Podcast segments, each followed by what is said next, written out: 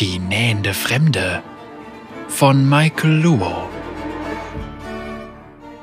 Während die Sonne hinter dem Horizont versinkt, sitzt versteckt in einem dichten Gebüsch eine junge Dame, die große schwarze Schleifen in ihrem silberblauen Haar sowie goldenen Schmuck und ein elegant geschneidertes Kleid trägt. In ihren Händen hält sie eine riesige Spektralschere. Es ist schon Wochen, vielleicht sogar Monate her, seit sie den westlichen Kontinent zum ersten Mal betreten hat. So einen weitläufigen Horizont wie hier hat Gwen noch nie gesehen, doch ihre Aufmerksamkeit gilt nur einem Phänomen, dem schwarzen Nebel. Den ganzen Weg von den Inseln bis hierher hat sie ihn verfolgt und ihn aufgehalten, wo sie nur konnte. Nicht weit entfernt steht ein kleines gemauertes Gehöft, aus dem Schornstein quillt Rauch. Kerzenlicht fällt durch beschlagene Fenster. Dann wird eine Holztür aufgestoßen und zwei Jungen rennen heraus, die jeder eine Puppe in den Händen halten. Sie verfolgen sich gegenseitig über den Bauernhof, lachen und werfen sich Schlachtrufe zu. In diesen Augenblicken sind sie keine Kinder mehr und ihre Spielzeuge bestehen nicht aus Tuch und Faden. Sie sind jetzt Könige und ihre Spielzeuge haben sich in tapfere Krieger verwandelt, die ihre Reiche bis zum bitteren Ende gegen das Böse verteidigen. Gwen seufzt auf.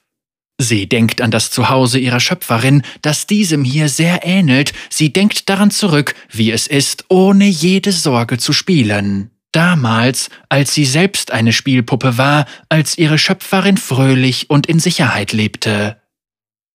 Als erstes trifft sie immer der Schmerz. Gwen drückt die Hände auf ihren Brustkorb und dann sieht sie ihn. Aus dem Wald im Osten schlängeln sich dünne schwarze Nebelwehen in rollenden Bewegungen auf sie zu und bilden dabei fast schon vertraute Formen. Grotesk gekrümmte Hände greifen unter schrillen Schreien gierig nach Leben. Die Jungen lassen ihr Spielzeug fallen und laufen davon. Gwen kann das Geschrei kaum ertragen. Doch nicht die Laute des schwarzen Nebels machen ihr zu schaffen, die hat sie schließlich schon unzählige Male gehört, sondern die Schreie der Kinder. Sie sind unschuldig, sie sollten Freude erleben. Gwen springt aus dem Dickicht. Als sie ihre Schere hoch über ihrem Kopf schwingt, treten weiße Schwaden aus den geschlossenen Klingen.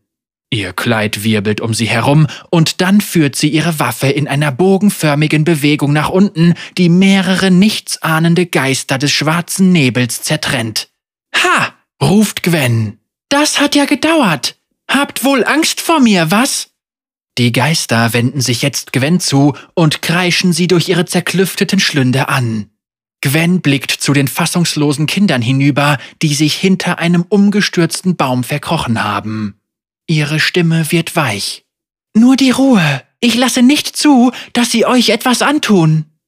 Die Geister sammeln sich zu einem Schwarm. Finstere Schreie erfüllen die Luft. Dunkle, bedrohliche Wolken tauchen auf einmal aus dem eben noch blauen Himmel auf und umzingeln Gwen. Die Jungen drängen sich dicht aneinander. Gwen öffnet ihre Schere. Einen Atemzug lang verharren die Geister. Gwen ergreift ihre Chance und stürmt vor. Für das bloße Auge sind ihre Schnitte viel zu schnell. Schleier der Finsternis erscheinen und verblassen wieder, als Gwens magische Klingen sie aus dieser Welt schneiden. Eine, zwei oder vielleicht drei Sekunden später sind nur noch wenige Schergen des schwarzen Nebels übrig. Gwen holt tief Luft und legt eine Hand auf ihr Knie. Mit der anderen drückt sie ihre Schere mit der Spitze in die Erde. Zerfetzte Fäden ihres Kleids wehen im Wind. Sie wirft erneut einen Blick auf den umgestürzten Baum. Zwei Paar verängstigter Kinderaugen lugen dort hervor. Gwen widmet sich wieder den Geistern. Ich werde sie nicht im Stich lassen, sagt sie sich. Ich habe versprochen, dass ich niemanden im Stich lassen werde. Sie zieht Nadeln aus ihrer Tasche und wirft sie nach oben. Aus einer Drehung heraus schlägt sie mit einer Hand auf den Boden. Wie auf Befehl fallen die Nadeln herab und bilden einen Kreis um Gwen. Sie schließt die Augen und flüstert, Geheiligt werde mein Nebel. Weiße Nebelfäden, in denen Lichtfunken aufblitzen, strömen aus den Nadeln. Einer der Jungen schließt die Augen, der andere sieht weiter zu. Der Nebel hat sich verändert. Er macht einen ruhigen, warmen, sogar beschützenden Eindruck. Seine Fäden wirbeln umher und legen sich perfekt umeinander. Es ist das Werk einer Meisternäherin. Kurz darauf ist Gwen von einem schützenden Dunst eingehüllt. Ein einzelner Geist, der entweder sehr tapfer oder sehr verzweifelt ist, stürzt sich in dieses ihm unbekannte Terrain. Die anderen bilden wieder einen Kreis und wollen ihm folgen. Innerhalb der Schutzzone tanzt Gwen ihren Gegner schwindelig. Sie weicht jedem Klauenhieb und jedem Schlag aus und kichert hin und wieder zwischen dem Klappern ihrer Schere. Ein weiterer Geist dringt in den Bereich ein, ein weiteres Kichern ist zu hören. Die Jungen betrachten das Spektakel ehrfürchtig aus ihrem Versteck. Wer ist sie? Was ist sie? Für die beiden sieht alles ganz mühelos aus, aber Gwen weiß, dass diese Geister unerbittlich sind. Sie muss diese Sache beenden. Sie beißt die Zähne zusammen und schwingt die Schere, um den nächsten Geist zu zerstückeln, bevor sie ihre Waffe ablegt. Sie zieht ihre letzten Nadeln hervor, kanalisiert ihre gesamte verbleibende Magie und feuert ihre spitzen Waffen ab. Die Nadeln fliegen aus dem Nebelschleier in die hohlen Brustkörbe der Geister. Gwen kichert nicht mehr. Ein gellender Siegesschrei entfährt ihr, als die Geister zerplatzen und verschwinden. Was bleibt, sind die zu Boden gefallenden Nadeln. Eine kühlende Brise streicht über Gwens schweißnasse Augenbrauen. Nun löst sich der Nebel auf. Sie greift nach ihrer Schere und den Nadeln und atmet aus. Sie dreht sich in Richtung des umgestürzten Baums, auf dem die Kinder jetzt sitzen. Gwen geht auf sie zu. Alles in Ordnung? Ein mit Grasflecken übersätes Gesicht blickt sie an.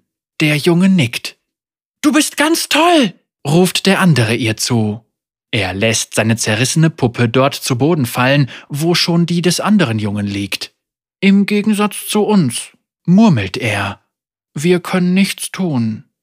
Gwen runzelt die Stirn. Sie spürt den Schmerz der beiden. Sie waren hilflos, und es ist ihr gutes Recht, traurig und wütend zu sein, doch dann erblickt Gwen die zerfledderten Puppen und spürt selbst einen Stich im Herzen. Wer bist? beginnt der eine Junge. Bleibst du bei uns? stößt der andere hervor. Gwen muss einen Augenblick lang überlegen, doch dann stürmt eine verwahrlost wirkende Frau nach Luft schnappend aus dem Gehöft und drückt die Jungen an sich. Meine Liebsten, ich bin ja so froh, dass euch nichts zugestoßen ist, fährt sie mit tränenüberströmtem Gesicht fort.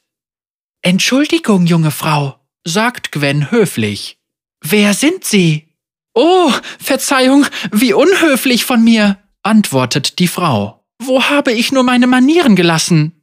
Sie reibt sich die Augen, sieht Gwen nun zum ersten Mal tatsächlich an und zögert.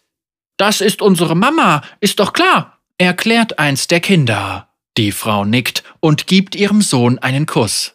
Danke, sagt die Frau mit bebender Stimme. Ich weiß nicht, was das für Dinger waren oder wer sie überhaupt sind, aber sie haben meine Jungs gerettet und das allein zählt. Sie streckt ihre Hände mit offenen Handflächen nach Gwen aus, um ihre Dankbarkeit zu zeigen. Gwen schaut sich die Hände der Mutter an. Sofort fallen ihr die verhornten Finger und rissige Nägel auf. Sie sieht ihre Schürze, in deren Vordertasche sich eine fast abgewickelte Spule befindet, deren Garn zu dem gemauerten Haus führt. Gwen wirft erneut einen Blick auf die kaputten Puppen und lächelt wissend. Während sie beobachtet, wie die Mutter ihre Arme um ihre Kinder legt, lachen die Jungs auf.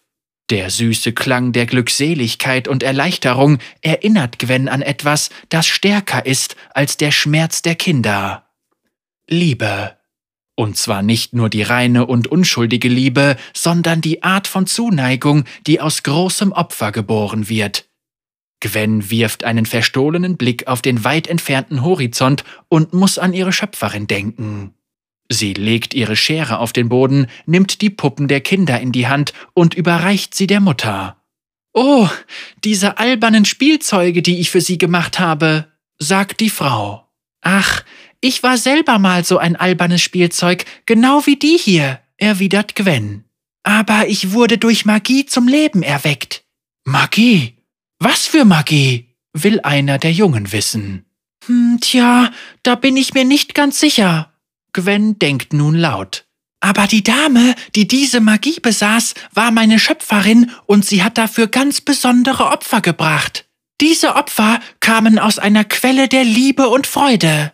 Gwen wendet sich der Frau zu. Eure Mutter weiß, was ich meine. Die Frau und ihre Kinder starren Gwen verwirrt an. Tut mir leid, sagt Gwen, die weiß, dass der schwarze Nebel immer noch irgendwo da draußen ist. Ich muss los. Sie ergreift ihre Schere mit einer Hand und holt mit der anderen zwei Fäden hervor. Das Garn schwebt nun in der Luft, zwei kostbare materialisierte Gefühle, die sich im zerrissenen Stoff der Puppen niederlassen und deren Fetzen wieder zusammenfügen.